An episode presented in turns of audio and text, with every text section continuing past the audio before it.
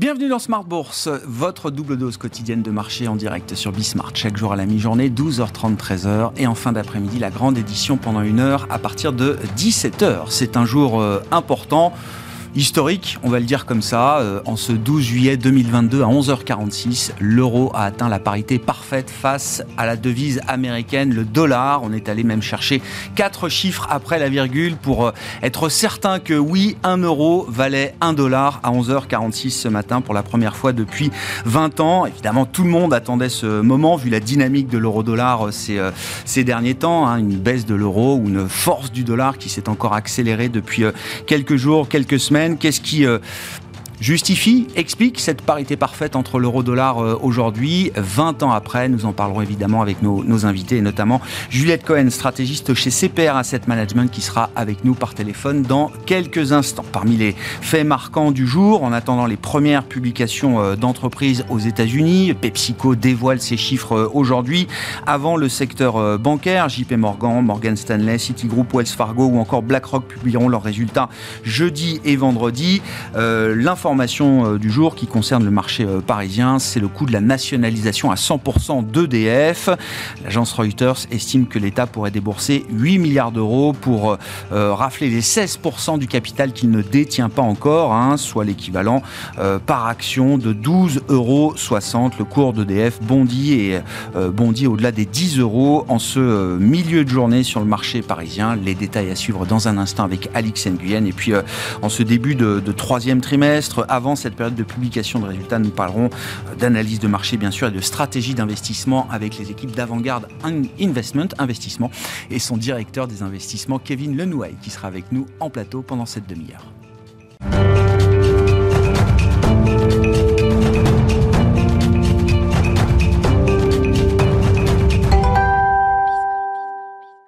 La tendance de marché reste négative après la baisse d'hier sur le marché européen, notamment à mi-séance. Les infos clés du jour avec Alix Nguyen. Prudence à Paris, tout comme euh, le CAC, tout comme les principales bourses européennes, fait montre d'une certaine inquiétude alors que la publication des chiffres de l'inflation américaine se profile, euh, sans compter l'ouverture de la saison des résultats d'entreprise, le tout dans un contexte où l'euro atteignait ce matin la parité avec le dollar, et ce pour la première fois en 20 ans.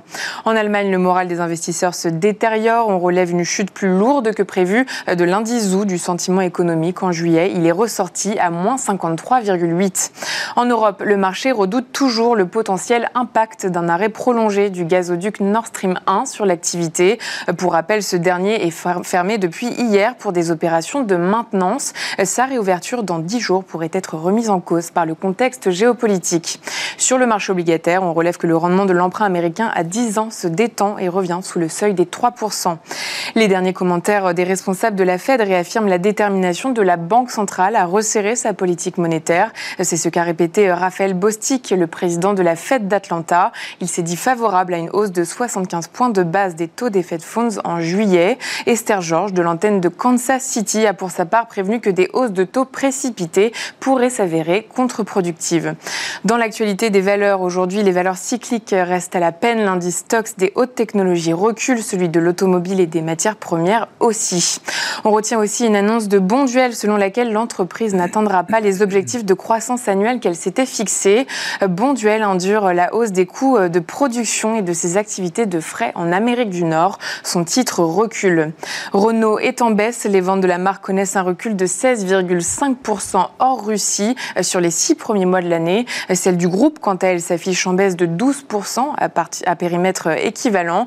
Renault est lourdement impacté par la crise des semi-conducteurs.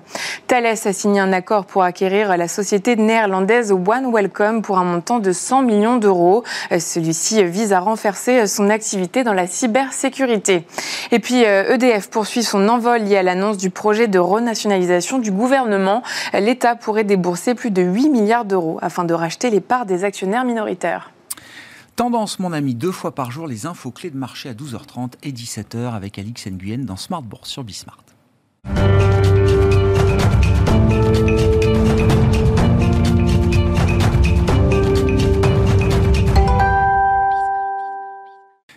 Juillet 2022, 11h46. Donc, l'euro atteint la parité parfaite contre le dollar à 4 décimales après la virgule. On parle évidemment, alors, de ce qui est un objectif symbolique pour euh, les opérateurs de marché, mais euh, derrière cette parité parfaite qui nous ramène 20 ans en arrière, quelles sont les dynamiques et les facteurs à l'œuvre? On en parle avec Juliette Cohen, qui est avec nous par téléphone, stratégiste de CPR Asset Management. Bonjour et bienvenue, euh, Juliette. Merci beaucoup d'être d'être avec nous. Bon, la tendance de l'euro-dollar n'est pas nouvelle, qui amène la parité parfaite aujourd'hui, mais peut-être parmi les, différents déterminants qui guident une parité de devises, quels sont les, euh, facteurs qui pèsent le plus lourd peut-être euh, dernièrement pour expliquer cette parité parfaite aujourd'hui entre l'euro et le dollar, euh, Juliette? Alors, il, y a, plusieurs éléments qui rentrent en ligne de compte.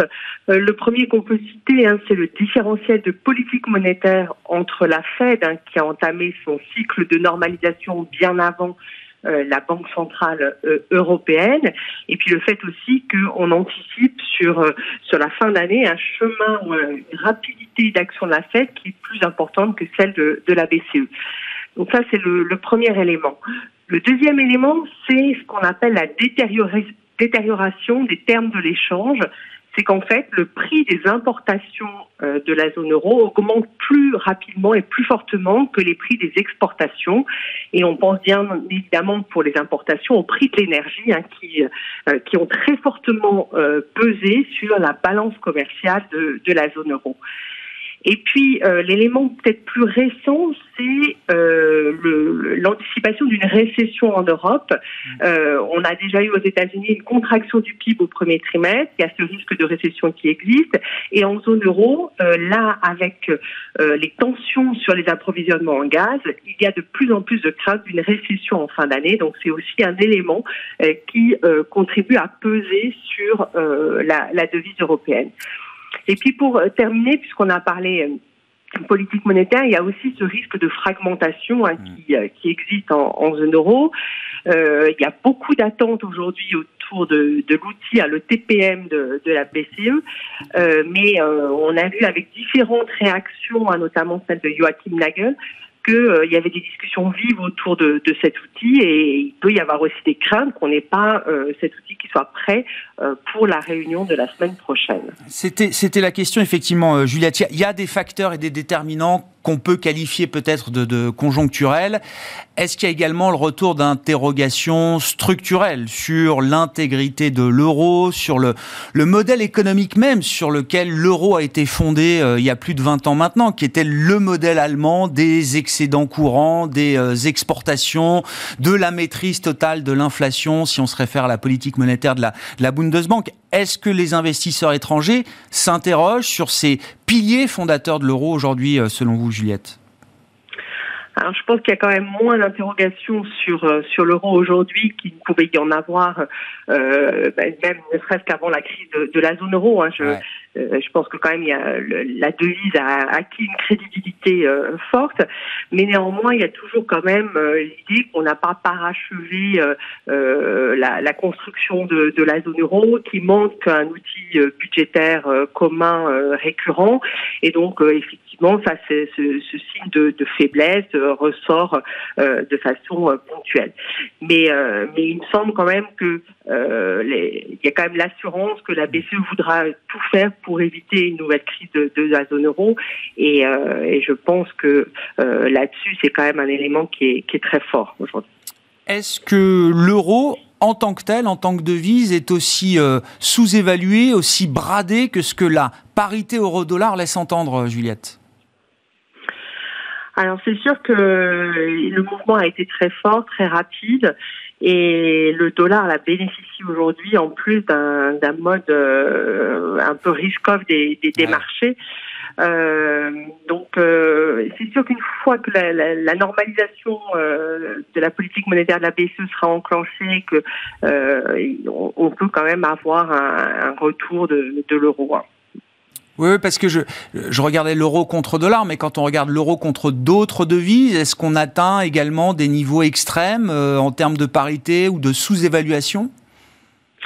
Oui, on a quand même, euh, alors c'est pas aussi extrême évidemment que face mm. au, dollar, mais euh, il y a quand même, euh, il y a quand même eu un mouvement d'une ampleur qui est, qui est peut-être un peu plus forte que ce que ne le laissaient penser les, les, les fondamentaux, on va dire. Bon, euh, oui, effectivement, vous, l'évoquiez d'un mot, mais qu'est-ce qui peut euh, stopper ou freiner la, tendance sur la parité euh, euro-dollar? Est-ce que l'espoir vient avant tout d'un possible affaiblissement du dollar euh, à un moment, euh, Juliette Est-ce que l'espoir est celui de voir l'euro en tant que tel se renforcer avec, je ne sais pas, un discours ou une, attitude de la Banque centrale qui permettrait de, soutenir la devise? 25 points de base la semaine prochaine, ça semble acquis d'une certaine manière et c'est pas ça qui permet pour l'instant de, freiner la baisse de l'euro. Hein. Oui, c'est sûr. Alors, les, les 25 points de base pour la semaine prochaine semblent, semblent acquis.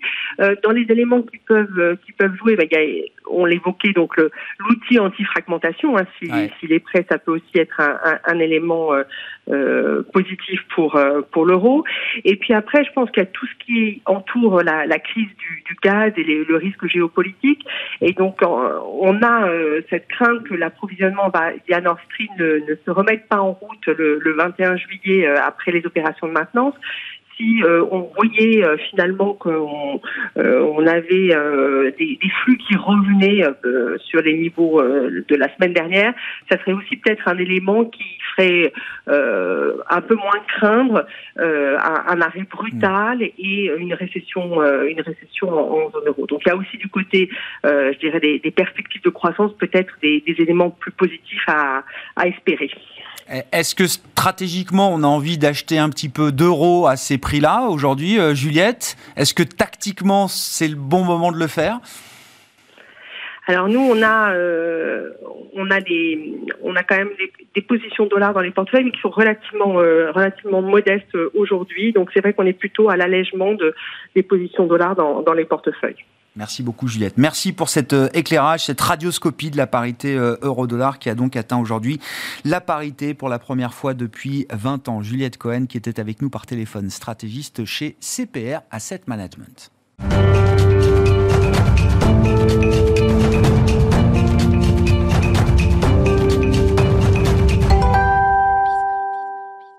Analyse de marché et stratégie d'investissement, c'est le sujet du quart d'heure qu'on passe ensemble avec Kevin Lenoy à mes côtés en plateau, le directeur des investissements d'Avantgarde Investments. Bonjour et bienvenue euh, Kevin. Bonjour Grégoire. Bon, c'est l'actualité du jour et, c'est vrai que c'est un très bon sujet pour évoquer euh, plein de sujets de marché euh, en ce moment, la parité euro-dollar. Hmm. Qu'est-ce que vous avez envie d'ajouter à l'analyse et aux commentaires qui ont été faits par Juliette Cohen juste avant vous? Relativement peu de choses. C'est très cohérent, ça reste évidemment cohérent avec l'environnement. Il va falloir qu'on le prenne en compte, c'est évident, notamment notamment dans notre scénario. Sur l'inflation, ça va évidemment jouer. Je m'entends parfaitement, notamment sur le deuxième cadre. Le cadre, entre guillemets, de d'écart de politique monétaire, il est assez évident. L'écart euh, de ce que nous, on regarde, en ce qu'on appelle la parité de pouvoir d'achat, euh, il continue de plaider, à mon avis, à moyen terme, pour une hausse de l'euro. Ça, ça, correspond à la dernière question que vous aviez posée. Mhm. Mais pour aller maintenant sur la conclusion euh, également posée, on va malgré tout, nous, pour le coup, rester très prudent sur l'euro parce que le risque de fragmentation est à mon avis un peu surélevé, j'en suis tout à fait conscient, mais il faut avoir en tête, à mon avis, euh, plutôt d'un point de vue philosophique, que l'euro reste, euh, j'allais dire, un petit peu un cabinet de curiosité pour les investisseurs étrangers. Il ne faut pas oublier que quand on regarde une zone dollar, on regarde les États-Unis. On a les données qui sont des données assez homogènes. On a une entité euh, banque centrale qui est définie, on a un gouvernement, etc. quand on regarde la Chine, c'est la même chose, etc., etc. Quand on regarde aujourd'hui en tant qu'investisseur étranger une zone euro, vous vous retrouvez avec un, une hétérogénéité extrêmement forte et de nouveaux arrivants qui arrivent. Donc potentiellement, vous complexifiez euh, évidemment l'analyse, d'autant plus dans un moment, ça a été évoqué, de crise énergétique, où euh, les Allemands typiquement sont, euh, j'allais dire, en, assez grand inconfort vis-à-vis de cela. Le tout mixé fait qu'aujourd'hui, on a une vraie prudence vis-à-vis de l'euro. on n'a pas de cible en tant que telle sur l'euro-dollar aujourd'hui, mais on ne devient absolument pas aujourd'hui acheteur euro plus qu'on ne l'était. Est-ce que le sujet des devises en général euh, va être un sujet euh, micro alors que commence cette semaine la saison des, publications de résultats, qui est euh, alors au-delà de l'euro-dollar et des politiques monétaires, mmh. bon, la réunion de la BCE, la réunion de la Fed sont plutôt bien balisé euh, normalement. Donc la vraie nouveauté pour les investisseurs, ça va être les résultats des, des entreprises. Euh, le Forex euh, va s'inviter dans le discours des, des managements? Je le crois. C'était déjà le cas d'ailleurs par le passé, hein, en l'occurrence sur, tout le, sur tout le T1 qui nous a été publié. C'est déjà le cas, c'était évoqué par les exportateurs. Nos portefeuilles sont très exportateurs en l'occurrence, donc ça évidemment ça nous a porté. Savoir évidemment si ce mouvement s'essouffle ou pas, c'est autre chose.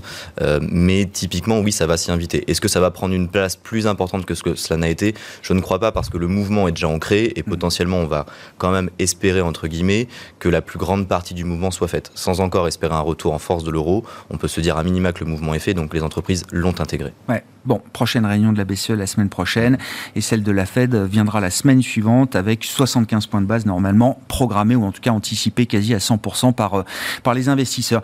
Euh, au-delà du Forex, qu'est-ce qu'on attend de cette euh, saison de publication de résultats, Kevin? Alors, toujours le risque de se tromper, mais est-ce qu'on peut dire que ça va être peut-être un moment charnière pour cette année 2022 après le premier semestre qu'on a connu sur les marchés, qu'on a beaucoup décrit? Mhm. On peut toujours y revenir, mais est-ce que c'est un moment de rendez-vous là qui va être particulièrement important pour les investisseurs? Oui, on va aller plus vite dans la réponse, absolument. Euh, oui, j'ai l'impression que c'est toujours des charnières en ce moment, d'autant plus en effet à l'heure actuelle. Ce qu'il faut avoir en tête, ce qui me paraît intéressant, en tout cas, c'est ce que l'on donne comme grille d'analyse à nos clients aujourd'hui, c'est que lorsque l'on regarde finalement la baisse du marché sous les yeux, la question qui nous est posée, c'est stop ou encore. Ça, c'est la question mm. classique, tout à fait logique. Le point, c'est que la baisse aujourd'hui, c'est une baisse de valorisation. On prend aux États-Unis 15 à 30% de baisse des valorisations, ça dépend des secteurs.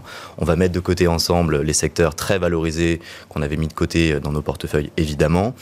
Mais au-delà de ça, si, je peux être un peu trivial entre guillemets, euh, la valorisation, ça reste un ratio. Mm. Numérateur, dénominateur. Euh, valeur d'entreprise sur EBITDA, prix sur bénéfice, etc., etc. Je ne les fais pas tous, évidemment. Euh, la baisse aujourd'hui qu'on a sous les yeux, c'est une baisse du numérateur. C'est une baisse des prix, c'est une baisse des capis, c'est une baisse des valeurs d'entreprise. Donc évidemment, on a corrigé potentiellement un excès, très bien. Aujourd'hui, si on se dit qu'à minima les valorisations peuvent se stabiliser, il nous semble très difficile de les voir à la hausse dans un univers de hausse de taux. Donc on va dire qu'elles sont à minima stabilisées. Hmm. Qu'est-ce qui nous reste aujourd'hui comme déterminant? Le dénominateur. Et donc le dénominateur, c'est earnings, c'est EBITDA, etc. Et donc aujourd'hui, oui, cette saison des publications, elle est fondamentale. Je vous donne le trait très, très clair, c'est que si jamais on a une déception aujourd'hui sur les earnings, sur une VE sur EBITDA, par exemple, vous décevez sur l'EBITDA, votre valorisation mécaniquement en spot, elle augmente. Ah donc mathématiquement, a priori, si les investisseurs sont cohérents, elle sera immédiatement rabaissée. Donc on a 10-15% de baisse sous les pieds potentiels sur ces valeurs-là. Je ne parle pas évidemment du marché. A contrario, on se retrouve évidemment avec des surprises potentielles. Là, évidemment, vous dégradez votre valorisation en spot et donc potentiellement, on peut, on peut estimer avoir un effet de souffle haussier. C'est plutôt ce que l'on va essayer de mettre en place dans nos portefeuilles. Mais il faut avoir en tête que les valos aujourd'hui, certaines en Europe price déjà non pas une récession, mais quasiment du 2008. Donc euh, on est quand même sur des excès qui sont des excès. Sur quoi? Sur des, secteurs quoi? Très cycliques Industriels, euh, cycliques, industriels, absolument. Et cyclique plutôt production et non pas consommation. En tout cas, non pas distribution. Ah Mais on a ça en tête, donc évidemment, c'est plus que charnière, j'allais dire. Ça explique également dans nos portefeuilles qu'on aille plutôt non pas vers euh, un refuge entre guillemets en tant que tel, mais on va chercher du défensif ou de la visibilité relative. Je dis bien relative parce qu'en effet, on peut toujours se tromper. Mais le point, il est là, c'est qu'on a un léger mouvement défensif. C'est pas un, un mouvement low bêta, c'est vraiment un mouvement d'avoir entre guillemets plus de qualité, plus de défensif, quitte à avoir, moins, avoir des surprises qui soient non pas exceptionnelles, mais qui soient à minima dans les cordes de ce que l'on attend. Oui, mais euh, plus de défensif dans un contexte où on risque de décevoir sur les, sur les earnings, ça mhm. veut dire qu'il faut quand même continuer de regarder les segments de marché qui sont les plus décotés aujourd'hui, en tout cas ceux qui intègrent déjà, parce que effectivement, euh, tactiquement, si la récession arrive euh, demain, on n'a pas envie d'aller jouer des secteurs fortement exposés au cycle. Mhm. Dans le même temps, vous le dites, ce sont les secteurs qui euh, intègrent déjà, une, plus que d'autres, une dégradation importante du, cycle. Il faut faire un vrai, un vrai tri, pardon. Euh, en effet, on met de côté les cycliques, je m'entends tout à fait là-dessus, on en garde quelques-unes, je vais quand même pas faire une généralité. On garde des cycliques qui aujourd'hui ont un pricing power, certaines se sont quand même très très largement, on va dire, euh, réorganisées sur même les dernières années. On n'a même pas parlé de ce qui nous arrive depuis un an. Donc certaines gardent encore la, main mise, mais oui, on va exclure ça vouloir dire du défensif, vouloir dire des valos, parler de valorisation aujourd'hui ne veut pas dire on va chercher de la value, justement. le sujet. le sujet, c'est de chercher peut-être de la croissance ou de la qualité qui peut coûter cher en absolu vis-à-vis de la value. C'est assez évident, c'est une tautologie, mais qui en réalité a au moins une visibilité. C'est ça qui nous intéresse en réalité. Euh, sur, sur les, les, valorisations de, de marché, euh, on, on, attaque cette saison de publication de, de résultats à, quel niveau? C'est-à-dire les, le, le, du marché, vous l'avez très bien euh, expliqué, hein, les prix mmh. ont baissé, les profits restent plutôt élevés, hein, quasiment au plus haut sur le premier, sur le premier trimestre la valorisation moyenne du marché, elle est revenue quoi Sur des, niveaux de standard historiques? Elle est déjà sur des points bas? Elle est déjà sur des points bas, absolument. En tout cas, on va le prendre en indiciel. En moyenne, bien. Voilà, absolument. En indiciel, on est plutôt sur des, sur des points bas. On est en effet sous l'écart type euh, euh, baissier. Donc, potentiellement intéressant, très bien, mais c'est la première partie qui est la plus intéressante, c'est-à-dire qu'aujourd'hui, évidemment, on a baisse des valos, des valorisations, pardon, je vais faire d'acronyme, baisse de valorisation, mais en même temps, on a encore des attentes bénéficiaires positives, mm. en tout cas qui progressent ou à minima qui sont neutres. Donc ça signifie que potentiellement, on n'a pas, encore une fois, terminé ce chemin baissier, ou en tout cas, on n'a pas terminé ce chemin de valorisation. Mm. Qu'est-ce qui a pu euh, changer récemment dans alors euh, l'évaluation que vous faites de la, de la situation On parle peut-être plus aujourd'hui des inquiétudes sur les perspectives de croissance que des craintes sur euh, une poursuite de l'inflation, en tout cas sur le rythme qu'on connaît depuis euh, quelques mois. Est-ce que vous constatez également ce, phénomène? Et quel type de décision d'investissement est-ce que ça a pu amener pour le compte de vos clients euh, mhm. chez Avantgarde, Kevin? Le point de, décision, enfin en tout cas le, scénario qu'on fixe, il est toujours basé sur, deux éléments que vous avez cités, inflation-croissance. Sur l'inflation, en effet, on a une légère stabilisation. En tout cas, on semble pouvoir pointer vers la stabilisation et il nous semble qu'un régime d'inflation haute euh, mais qui, entre guillemets, dans les prochains mois pourrait décroître sur des niveaux 2 à 3 points inférieurs, peut se rencontrer. Donc j'allais dire en effet que le sujet non pas est traité, très loin de là, mais aujourd'hui ce qui nous a importé finalement dans nos décisions d'investissement, c'est aussi les éléments de croissance en mmh. réalité. On a une crainte aujourd'hui assez forte sur la croissance, notamment sur la récession, pas sur, euh, j'allais dire, son existence, euh, c'est plus le moment et l'ampleur qui nous inquiète, évidemment. Le point aujourd'hui, typiquement face à cela, c'est comment est-ce que nos portefeuilles peuvent réagir j'ai quelque chose en tête aujourd'hui de plutôt psychologique, c'est qu'aujourd'hui, on a une BCE qui a non pas un léger retard, parce que ça ne se juge pas évidemment uniquement au timing, mais qui a un, niveau de cycle légèrement décalé, on en a souvent parlé ensemble, qui a aujourd'hui euh, les mains un peu moins libres, encore une fois vu l'hétérogénéité, pour augmenter les taux de manière aussi prompte que la BCE. Que la Fed, oui. Que la Fed, pardon, excusez-moi. Euh, évidemment, euh, en cas de récession non prévue, il est clair que les marges de manœuvre sont bien moindres. Je vais à la conclusion directement. Aujourd'hui, on réalloue nos portefeuilles j'allais pas dire massivement, ce serait bien trop fort, mais on resurpondère les États-Unis, ce que l'on ne faisait pas depuis quasiment un an et demi, vous le savez. Ça nous ramène à l'euro-dollar. Enfin, c'est un. ce que nous dit l'euro-dollar, c'est aussi qu'il y a plus d'intérêt pour le dollar que pour le que pour l'euro à ce stade. Et ça se voit à travers ce type de, décision d'investissement. Euh, bon, donc s'il faut avoir encore des actions, et il faut avoir encore des actions, euh, c'est ce que j'entends, euh, Kevin, il faut aller peut-être un peu plus vers la partie américaine. Pour le reste, comment on protège les euh, portefeuilles? Au cours du premier semestre, qui a été très marquant et ce qui fait que ce premier semestre est euh, historiquement douloureux pour mhm. les investisseurs, c'est qu'il n'y avait pas de refuge. Euh, ça baissait sur les actions et ça baissait également sur les obligations sans risque. Il n'y avait pas de, il avait pas d'actifs sans risque qui permettaient de couvrir les portefeuilles et parfois on a perdu même plus d'argent sur des indices sans risque souverains que sur que sur des, des segments spécifiques du marché du marché action. Est-ce que c'est un schéma qu'on garde en tête pour la deuxième partie d'année, c'est-à-dire l'idée qu'il n'y a pas de refuge encore à ce stade sur les marchés, ou est-ce que les choses ont évolué? Est-ce que euh, on a une forme de capitulation peut-être des investisseurs sur de l'obligataire souverain euh, sans risque euh, américain mhm. qui permettrait de retrouver de l'intérêt relatif, au moins pour cette grande classe d'actifs que sont les, les, les ou les obligations souveraines en général? Je vais, faire un, constat, euh, encore une fois, vis-à-vis de notre métier qui est de la gestion privée. On n'a pas aujourd'hui de contraintes, nous, en termes d'exposition, en termes d'investissement. Donc c'est la vraie différence qu'on va faire. Euh, le point aujourd'hui, c'est majoritairement dans nos portefeuilles, c'est action ou cash là aussi, je, schématise beaucoup de choses. Mais aujourd'hui, on reste cash dans nos, dans nos positions liquides, entre guillemets. Et il nous semble que le risk-reward sur les treasuries américains, typiquement, n'est pas atteint. Euh, en tout cas, n'est pas satisfaisant pour nous. Le point, est-ce qu'il y a une capitulation? Ça, je suis assez incapable de vous le dire. Je vais être très franc.